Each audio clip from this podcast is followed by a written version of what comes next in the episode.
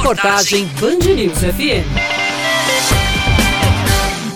vem da Universidade Federal da Paraíba um composto que sinaliza a possibilidade de cura para alguns tipos de leucemia e de câncer de mama. O composto anticancerígeno é chamado de A398. Já foi patenteado pela UFPB, que agora busca parceria com empresas farmacêuticas ou biotecnológicas para a realização de testes em seres humanos. O coordenador do estudo e professor do Departamento de Biotecnologia da UFPB, Demétrios Araújo, explica que da concepção à fase atual, a pesquisa já vem sendo desenvolvida há 15 15 anos. A base é a estrutura química da podofilotoxina, uma molécula natural e muito tóxica extraída de uma planta que já era usada no tratamento do câncer, mas que tinha muitos efeitos colaterais. A gente teve a ideia o seguinte de tentar manter a partir da estrutura química dessa molécula, a atividade anticancerígena, mas que minimizasse a atividade de efeito colateral, né, atividade citotóxica da, da molécula da podofilotoxina. Os pesquisadores conseguiram anular o efeito anti-inflamatório da molécula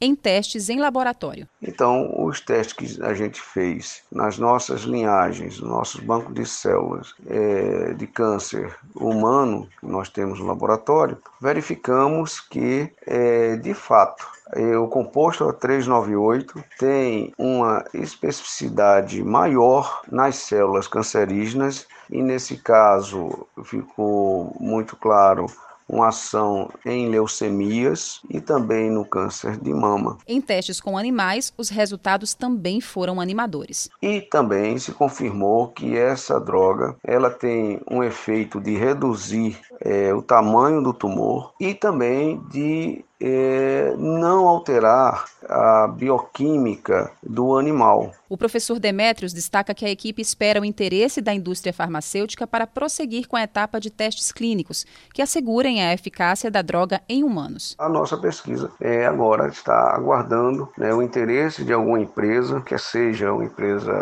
farmacêutica ou de base biotecnológica, para que conjuntamente possamos fazer a transferência de tecnologia e assim desenvolver a molécula. E caso confirme os dados que a gente tem nos ensaios pré-clínicos, então a gente tem a satisfação ou terá a satisfação de que essa droga possa chegar à prateleira, possa servir para minimizar a problemática do paciente com câncer. O estudo tem a colaboração de pesquisadores do Instituto Butantan, da Universidade de São Paulo e da Universidade Federal de Campina Grande.